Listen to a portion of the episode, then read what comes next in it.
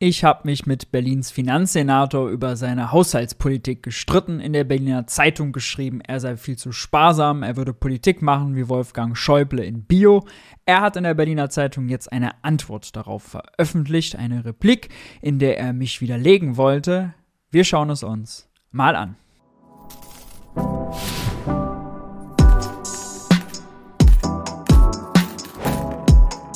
Hi und herzlich willkommen bei Geld für die Welt. Ich bin Maurice und in diesem Video geht es um die Berliner Fiskalpolitik, genauer gesagt um Berlins Finanzminister. In Berlin heißen die nicht Minister, sondern Senatoren. Deswegen geht es ganz konkret um Berlins Finanzsenator Daniel Wesener. Daniel Wesener ist ähm, von den Grünen. Daniel Wesener ist kein Ökonom. Daniel Wesener hat Kunst und Kunstgeschichte studiert.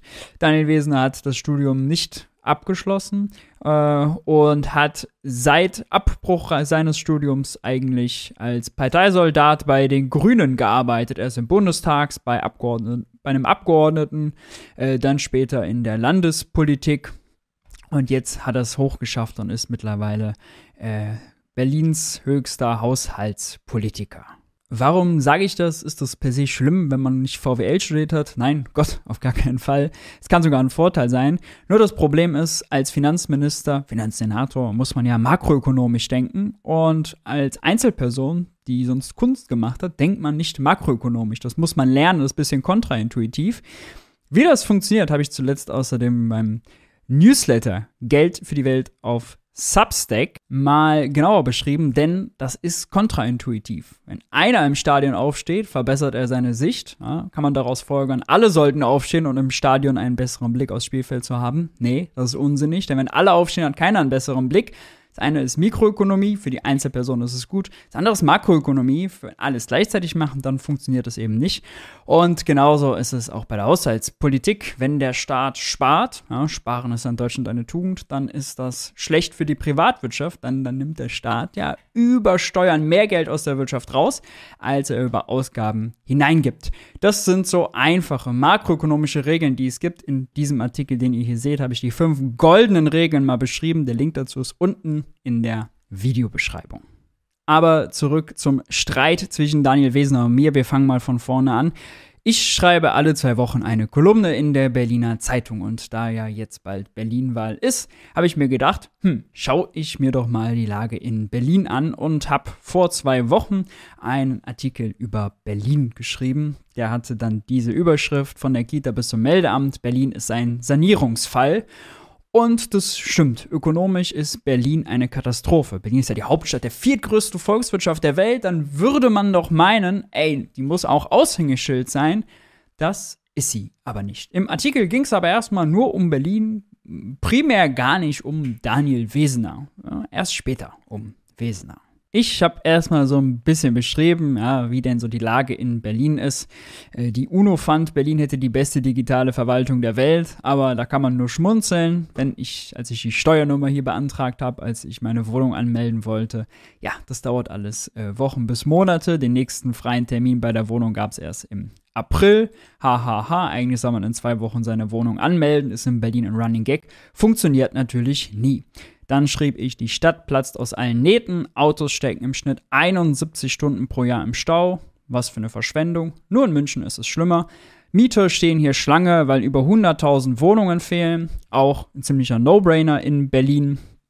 Und wenn Mieter eine finden, zahlen sich dumm und dusselig, sind natürlich trotzdem glücklich, dass sie überhaupt eine Bleibe haben, aber äh, die Mietsituation in Berlin ist eine Katastrophe. Eltern kämpfen um Kitaplätze, Schulleiter ächzen nach neuen Lehrern. Es fehlen 17.000 Kitaplätze, 4.000 Erzieher, tausende Lehrer und Sonderpädagogen.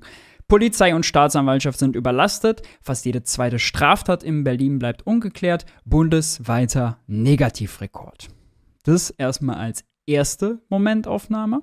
Und dann habe ich mich ein bisschen um die Wirtschaftslage gekümmert und da fällt vor allem auf, Berlin hat zwei Jahrzehnte Sparpolitik hinter sich. Berlin hat wenig investiert. Berlin hat eine extrem hohe Arbeitslosigkeit. Äh, der Arbeitsmarkt läuft schleppend. Nur Bremen hat eine höhere Arbeitslosenquote als Berlin mit über 8 Prozent. Mittlerweile über 9 Prozent liegt Berlin drei Prozentpunkte über dem Bundesschnitt. Das ist der Hauptstadt der vierten größten Volkswirtschaft der Welt unwürdig. Oder ich finde schon. Und äh, dann habe ich noch den Verweis auf Neukölln gemacht. In Neukölln liegt die Arbeitslosenquote nämlich bei 13 Prozent, die Unterbeschäftigung sogar bei 16 Prozent. Das heißt, in Köln, in Neukölln, jeder sechste Neuköllner, der einen Job sucht, findet keinen. Und dieses Verhältnis ist ein Verhältnis wie im Krisenstaat Griechenland. Ja? Jeder sechste, 16 Prozent Unterbeschäftigung. Und äh, dann hat Daniel Wesner zu der Zeit seine Haushaltszahlen für das Jahr 22 präsentiert, voller Stolz präsentiert, muss man sagen, und sich einen Ast abgefreut, dass er keine neuen Schulden gemacht hat. Trotz Krise keine neuen Schulden freut er sich. Im Gegenteil, Berlin.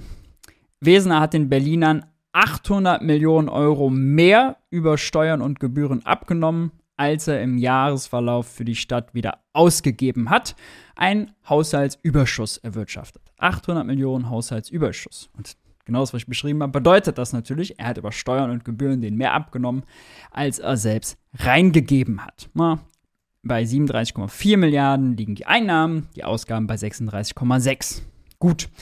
Wesen hat das kommentiert mit, der Berliner Haushalt hat sich abermals als robust erwiesen, auch in der durch den Ukraine-Krieg verursachten Energiekrise. Ja, ist richtig. Wir haben Krisenjahr die Fiskalpolitik, das weiß jeder Ökonom, darf in der Krise nicht sparen. Ja? Und er freut sich über 800 Millionen Überschuss im Haushalt, obwohl Krise ist, obwohl Berlin diesen desolaten Zustand hat, obwohl Berlin 9% Arbeitslosigkeit hat, insgesamt 12% Unterbeschäftigung. Ja? Obwohl Berlin nicht ausgelassen ist, obwohl Krise ist, freut er sich, dass er spart jeder VWL-Prof, der seinem Studenten die Aufgabe vorlegen würde mit den Rahmendaten, es ist äh, Krise, es ist 12% Unterbeschäftigung, der Staat hat einen Überschuss erwirtschaftet von 800 Millionen Euro, zumal, wenn man noch überlegt, wo der Überschuss herkommt, die Investitionen, die geplant waren, sind nicht abgeflossen. Erstens, also weniger ausgegeben als geplant. Und zweitens sind die Steuereinnahmen durch die Decke gegangen insbesondere die Mehrwertsteuereinnahmen. Warum? Hohe Inflation. Wenn die Preise im Supermarkt teurer werden, dann steigt auch der Mehrwertsteueranteil, dann freut sich der Finanzminister wie Wesener über höhere Steuereinnahmen, aber ja, das ist Geld, was den Leuten im, Geld, im Geldbeutel fehlt, wo sie sich darüber ärgern, wenn sie zur Tanke gehen, wenn sie in den Supermarkt gehen, dass sie höhere Preise zahlen müssen. Das ist also wahrlich keine gute Nachricht. Ja, inflationierte Mehrwertsteuereinnahmen sind kein Zeichen einer gesunden Wirtschaft. So, äh, da würde jeder Student, wenn er die Aufgabe gestellt bekommt, gleich sagen, oh nee, ah, da muss der Staat aber eine expansivere Fiskalpolitik fahren, heißt mehr aufs Gas drücken, nicht sparen. Sparen ist hinten in der Krise die völlig falsche.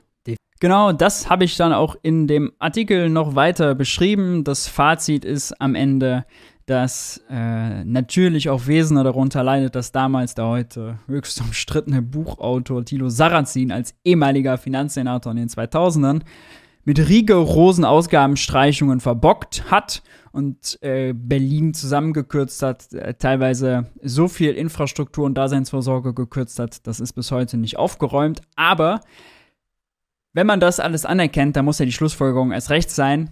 Alles klar, wir müssen fiskalpolitisch aufs Gaspedal treten. Wir haben einen Sanierungsstau, die Stadt platzt aus allen Nähten und wir haben Krise und überdurchschnittliche Arbeitslosigkeit. Leute, wir müssen Gas geben. Dazu passt aber nicht, sich über Staatsüberschüsse, Haushaltsüberschüsse wie ein kleines Kind zu freuen. Übrigens, man darf sich auch wundern, der Bund hat ja die Notfallklausel der Schuldenbremse aktiviert. Berlin hat das nur für 2020 gemacht. Danach nicht. Danach brav die Schuldenbremse wieder eingehalten.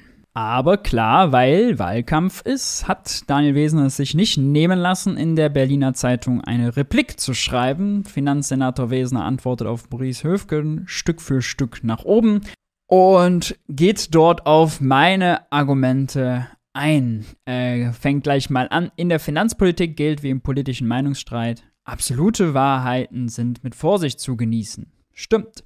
So dominierte in der deutschen Haushaltspolitik lange Zeit das Konzept, manche würden sagen die Ideologie, klar die Ideologie, das war kein Konzept, der schwarzen Null. Es herrschte der Glaube vor, dass jede Verschuldung per se des Teufels sei. Dabei sagt die wissenschaftliche Mehrheitsmeinung, dass eine Kreditaufnahme im Sinne einer nachhaltigen Fiskalpolitik durchaus sinnvoll sein kann, um einer Rezession entgegenzuwirken und zukünftiges Wachstum zu stimulieren. Ja, schon vor, wäre ich schon vorsichtig. Also in der Krise, ja, sind Ökonomen sich sicher, aber auch nur in der Krise. Sonst nicht. Übrigens klang das, als er sein Interview gegeben hat, ziemlich zu Beginn seiner Amtszeit, noch ein bisschen anders. Wir hören mal rein. Ja, bei Hamburger sagt man ja, der, der, die Kaufmänner, die können, nehmen Sie das mit, also gut buchhalten, die schwarze Null steht äh, und so weiter. Naja, also wenn man sich mal anguckt, äh, wie das so in der Finanzpolitik ist, wird man feststellen, da haben auch die Ministerinnen und Minister der unterschiedlichsten Parteifarben in der Regel ziemlich viel gemeinsam. Natürlich gibt es politische mhm. Unterschiede, das ist auch gut so. Ja, aber zum einen sind bestimmte Rahmen gesetzt, wie beispielsweise die Schuldenbremse. Da kann man jetzt lange darüber diskutieren, wie man die findet. Aber die ist da, die steht im Grundgesetz, da haben wir auch ein Landesgesetz. Und dann gibt es natürlich noch ein anderes gemeinsames Interesse, nämlich dass die Finanzministerinnen und Minister aller Parteien wissen, dass die Begehrlichkeiten der anderen immer größer sind als das Geld, was nun mal realiter zur Verfügung steht. Ja, ey, das klang hier auf jeden Fall schon mal anders. Egal welche Parteifarbe, in der Finanzpolitik geht alles gleich zu. So, so. Okay.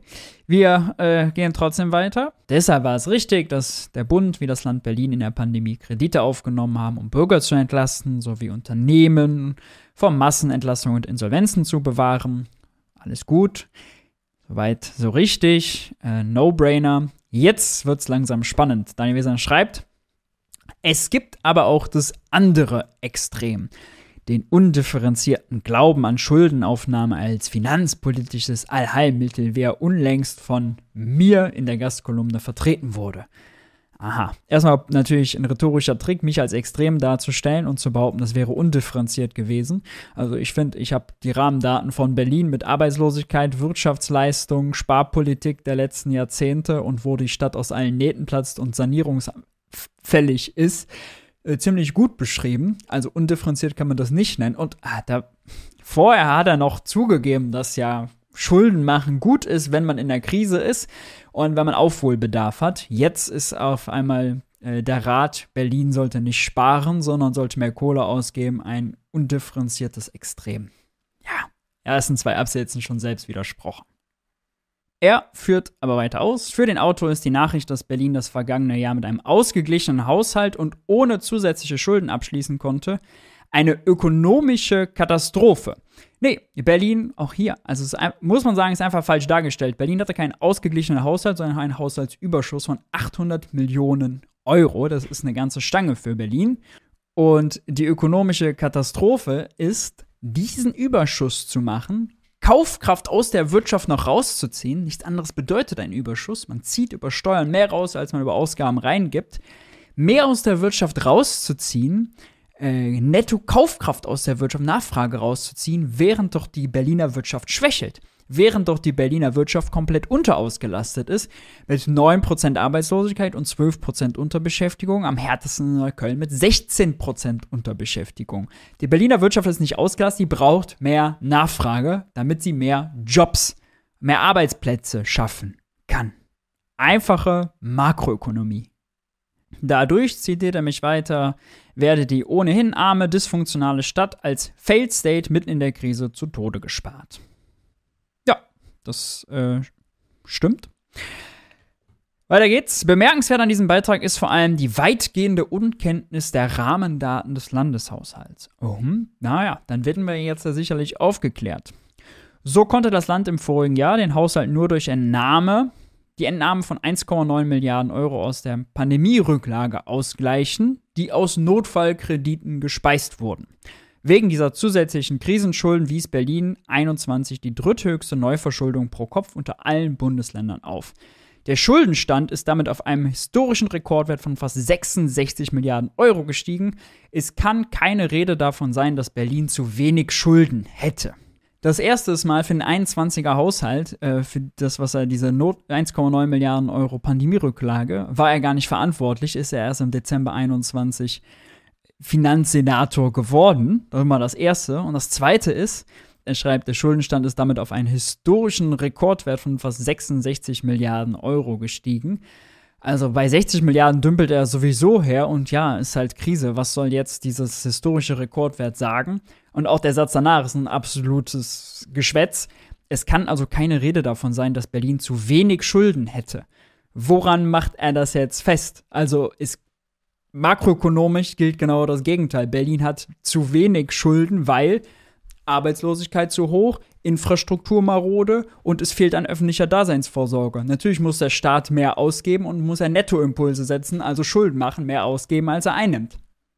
Was, was, soll, was soll einfach so ein Satz? Ja? Schulden als Selbstzweck. Und das ist genau das Problem. Das ist Denken von Christian Lindner und Wolfgang Schäuble. Ja? Als schwäbische Hausfrau mikroökonomisch, oh, Schulden sind was Schlechtes. Ja, lieber sparsam sein in der Haushaltspolitik. Das ist die gleiche Logik. Es geht aber weiter. Der Kolumnist der Berliner Zeitung, Namen hatte er scheinbar vergessen, übersieht aber noch einen weiteren wichtigen Umstand. Im Schatten der Energiekrise und Inflationsentwicklung wurde die lange Niedrigzinsphase durch eine abrupte Zinswende abgelöst. Schuldenaufnahme ist für die öffentliche Hand genauso wie für private Haushalte und Unternehmen, Stichwort Kunstgeschichte statt VWL, neuerdings wieder richtig teuer. Voriges Jahr musste Berlin für die Bedienung seiner Kredite knapp eine Milliarde Euro aufwenden. 2024 werden es voraussichtlich 1,6 Milliarden sein. Neuverschuldung um jeden Preis kann deshalb nicht die Maxime einer verantwortungsvollen Finanzpolitik sein. Also der Finanzminister erklärt uns hier, weil die EZB die Zinsen erhöht, ja, können wir leider nicht so viele Kita-Plätze schaffen wie nötig, können wir leider nicht genug Lehrer anstellen, können wir leider nicht in unsere marode Infrastruktur investieren, können wir leider nicht die Berliner Wirtschaft ankurbeln, damit jeder Neuköllner, jeder Berliner, der einen Job sucht, auch einen findet. Ja? Also, weil 2024 1,6 Milliarden Euro für Zinsen ausgegeben werden müssen, muss Berlin weiterhin Rekord, fast Rekordzahlen, Vizerekordzahlen bei der Arbeitslosigkeit haben. Das ist das, was uns der Finanzminister hier erklärt. Kann er den Neuköllnern ja erklären, sorry, ihr müsst weiter, weiter leider arbeitslos bleiben, denn also die EZB erhöht die Zinsen, ich kann nichts machen mir sind die Hände gebunden. Das ist meine Maxime einer verantwortungsvollen Finanzpolitik. Die Menschen müssen arbeitslos bleiben. Wir machen weiter, auch bei den Ausführungen über Berlins wirtschaftliche Entwicklung, Finanzkraft und Investitionstätigkeit vermittelt die Kolumne den Eindruck, dass ihr Autor die vergangenen Jahre verschlafen hat. Ey, der ist ja richtig schlagfertig, Herr Wesener. So liegt das konjunkturelle Wachstum der Berliner Wirtschaft 22 nicht nur über dem Bundesschnitt, sondern wie schon in den vergangenen Jahren in der Spitzengruppe der Bundesländer toll, dass das Wachstum auf schwachem Niveau größer ist. Äh, wichtig ist, ist die Wirtschaft in Berlin ausgelastet oder nicht. 12% Unterbeschäftigung, nochmal, die Zahlen sind genannt, 9% Arbeitslosigkeit sind ein Armutszeugnis für die Viert Hauptstadt der viertgrößten Volkswirtschaft der Welt. Ja, dass die Arbeitslosenzahlen hat, wie Griechenland, ist erbärmlich. Und da kann auch keine konjunkturelle Wachstumszahl sonst was, was dran ändern. In Berlin ist die Wirtschaft zu schwach. Dann schreibt er noch, manches südwestdeutsche Bundesland würde sich über dergleichen Wachstumszahlen freuen. Ja, äh, von wegen, sage ich mal, von wegen, weil die haben ganz andere Arbeitslosenzahlen. Die würden die Arbeitslosenzahlen bestimmt nicht tauschen gegen die Wachstumszahlen. Diese Dynamik, er meint die Wachstumsdynamik, spiegelt sich auch in Berlins Steuereinnahmen wider. Die deutlichen Mehreinnahmen im vorigen Jahr sind eben nicht allein auf die Inflation zurückzuführen, sondern sie bilden das reale Wachstum ab, sagt Wesener. Ja, im Dezember hat er noch eine Presseerklärung rausgegeben, wo er Folgendes gesagt hat. Die auf den ersten Blick erfreulichen Zahlen sollten nicht über die angespannte Haushaltslage hinwegtäuschen. Die gestiegenen Einnahmen sind zum großen Teil auf die Inflation und einmalige Sondereffekte zurückzuführen. Hm. Hm. Also im Dezember sagt der Finanzminister noch, dass die Mehrwertsteuereinnahmen einfach inflationiert sind, dass sie den, daher kommen, dass die Bürger Berlins in Berlin Supermärkten mehr bezahlen müssen. Und in der Kolumne will er sich rausreden und das mit realem Wachstum realem Wachstum vor allem, also inflationsbereinigt, will er ja sagen, preisbereinigt im Wachstum uns verkaufen. Also entweder das eine, Herr Wesener, oder das andere. Beides unglaubwürdig. Die Steuerkraft erreichte 2022 äh, fast 110 Prozent des Durchschnitts aller Länder. Das ist Platz 5 von 16. Bla bla bla bla bla, wo Berlin früher lag. Insgesamt beschreibt er hier, Berlin arbeitet sich Stück für Stück nach oben. Mhm. Gut. Doch bevor der Eindruck entsteht, hier würden Probleme kleingeredet, äh, ja, der ist entstanden, Herr Wesenau. Natürlich ist in Berlin, ist Berlin im Vergleich mit vielen westlichen Metropolen und den meisten europäischen Hauptstädten immer noch eine arme Stadt. Und äh, das äh, sollte nicht so sein. Die Gründe dafür, sagt er aber, sind hinlänglich bekannt. Neben den historischen Lasten von Krieg, Teilung und Wiedervereinigung, stimmt, trägt die Stadt bis heute schwer an den Spätfolgen des CDU-Bankenskandals und des rot-roten Mantras vom Sparen bis es quietscht. Das stimmt, auch das hatte ich in meiner Kolumne tatsächlich beschrieben, dass er die 2000er Jahre als Sarrazin, also äh, rigide Sparpolitik in Berlin gefahren hat, Ausgaben ungefähr um 10% pro Jahr gekürzt, äh, öffentliche Daseinsvorsorge zusammengestrichen, dass Berlin daran noch leidet. Also da ist ja sogar Konsens bei uns beiden. Berlin muss gleichzeitig den in dieser Zeit entstandenen Sanierungsstau abbauen und im großen Umfang in die Zukunft investieren. Stimmt. Die Verkehrs- und Wärmewende, der Neubau bezahlbarer Wohnungen und die Schaffung zusätzlicher Schulplätze infolge des Bevölkerungswachstums sind definitiv nicht zum Nulltarif zu haben. Mhm. Was soll das jetzt bedeuten, zum Nulltarif? Äh, ich würde mal behaupten, genau für diese Sachen, die er hier erwähnt, muss ja Geld ausgegeben werden. Warum wurde da kein Geld ausgegeben? Gibt es in Berlin nicht genug freie Arbeitskräfte, um das auszuführen? Hm, da müsste er mal erklären, warum bei 12% Unterbeschäftigung in Berlin nicht genug richtige Arbeitskräfte da sind. Das wäre ja ein anderes Argument als, oh Gott, wir haben 800 Millionen Überschuss im Haushalt, ist das nicht toll, wie sparsam wir sind, äh, wie gut wir mit unserem Geld umgehen? Ja, denn wir machen natürlich finanzpolitisch, unterscheiden die Parteien sich ja gar nicht so sehr, ob Christian Lindner, ob Wolfgang Schäuble, ob Olaf Scholz, ob Daniel Wesener. Ah, leichte Nuancen, aber sonst, ja klar, finanzpolitisch, mit Geld umgehen, sparsam sein. Mhm. Dann will er uns noch erklären, dass Berlin gar nicht an der falschen Stelle spart äh, und lobt seine Investitionsausgaben in Höhe von 3,4 Milliarden Euro als neuen Rekordwert. Das stimmt. Äh, zur Erinnerung schreibt er, 2014 waren es gerade mal 1,4 Milliarden. Ja, sich mit vor acht Jahren vergleichen. Äh, und die Nominalwerte nehmen, auch ein beliebter Trick. Nicht vergessen, die 3,4 sind ja auch zu gestiegenen Preisen. Baukosten zum Beispiel sind extrem gestiegen. Das heißt, preisbereinigt sind das viel weniger. Das ist schön gerechnet, schöner Trick. Hinzu kommen jene 3,6 Milliarden, die von den landeseigenen Unternehmen in die Stadt investiert wurden. Ja, auch schön und gut. Es bleibt ein Wermutstropfen, dass weitere 400 Millionen für geplante Investitionen liegen geblieben und von den zuständigen Verwaltungen nicht ausgegeben worden sind. Ja, 400 Millionen nicht ausgeben von insgesamt 3,8 Milliarden, die geplant sind. Nicht gut. Damit, sagt er allerdings, läuft der Vorwurf ins Leere, Berlin würde bei den investiven Ausgaben und somit an der falschen Stelle sparen. Naja, man muss ja mal sagen, Berlin spart seit zwei Jahrzehnten zu viel. Meine Kritik bezog sich darauf, dass er 800 Millionen Überschuss feiert, während Berlin einen großen Investitionsstau hat. Heißt, er hätte viel, viel mehr investieren können, wenn er gewollt hätte.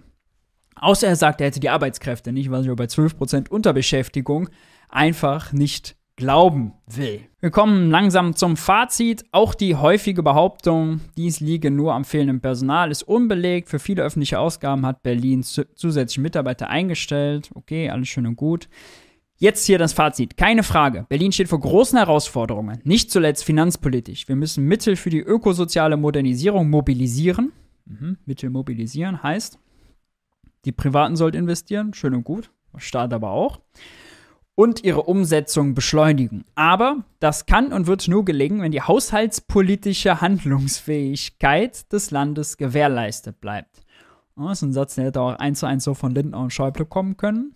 Wohin eine strukturelle Unterfinanzierung und Überschuldung führen kann, zeigt die Berliner Vergangenheit. Als wäre es äh, zwangsläufig gewesen, dass Berlin sich kaputt spart und kaputt kürzt.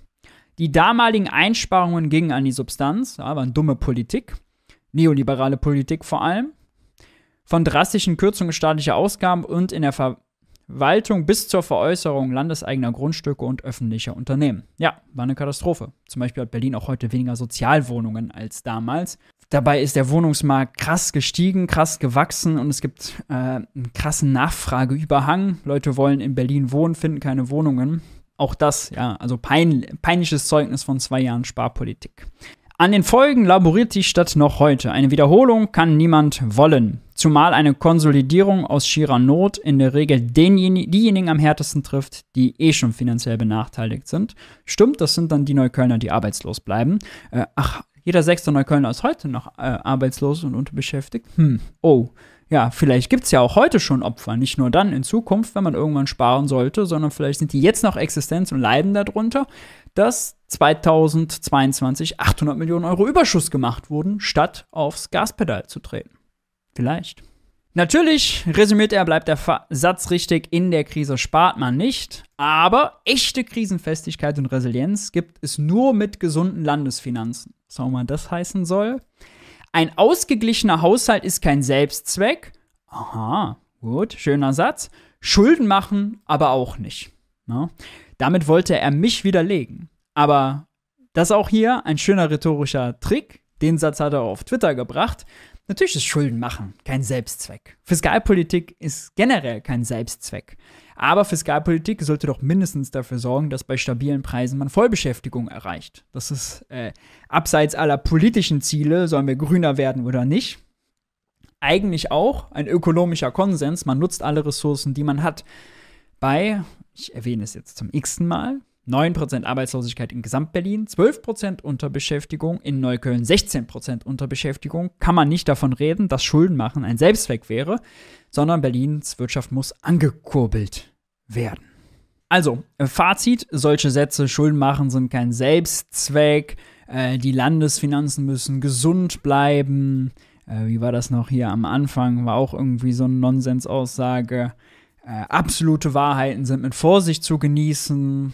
Äh, ich hätte undifferenziert für Schuldenaufnahme als finanzpolitisch als Heilmittel gesorgt. Also, da muss ich doch sagen, äh, das war alles äh, argumentativ sehr, sehr schwach. Es wurde nicht darauf eingegangen, äh, was zum Beispiel, nicht einmal hat er die Arbeitslosigkeit, nicht einmal hat er die Unterbeschäftigung erwähnt. Und ich bleibe dabei. Seine sein Framing auch, ja, die 800 Millionen Euro Überschuss als Zeichen gesunder Landesfinanzen, als Zeichen haushaltspolitischen Erfolgs zu verkaufen.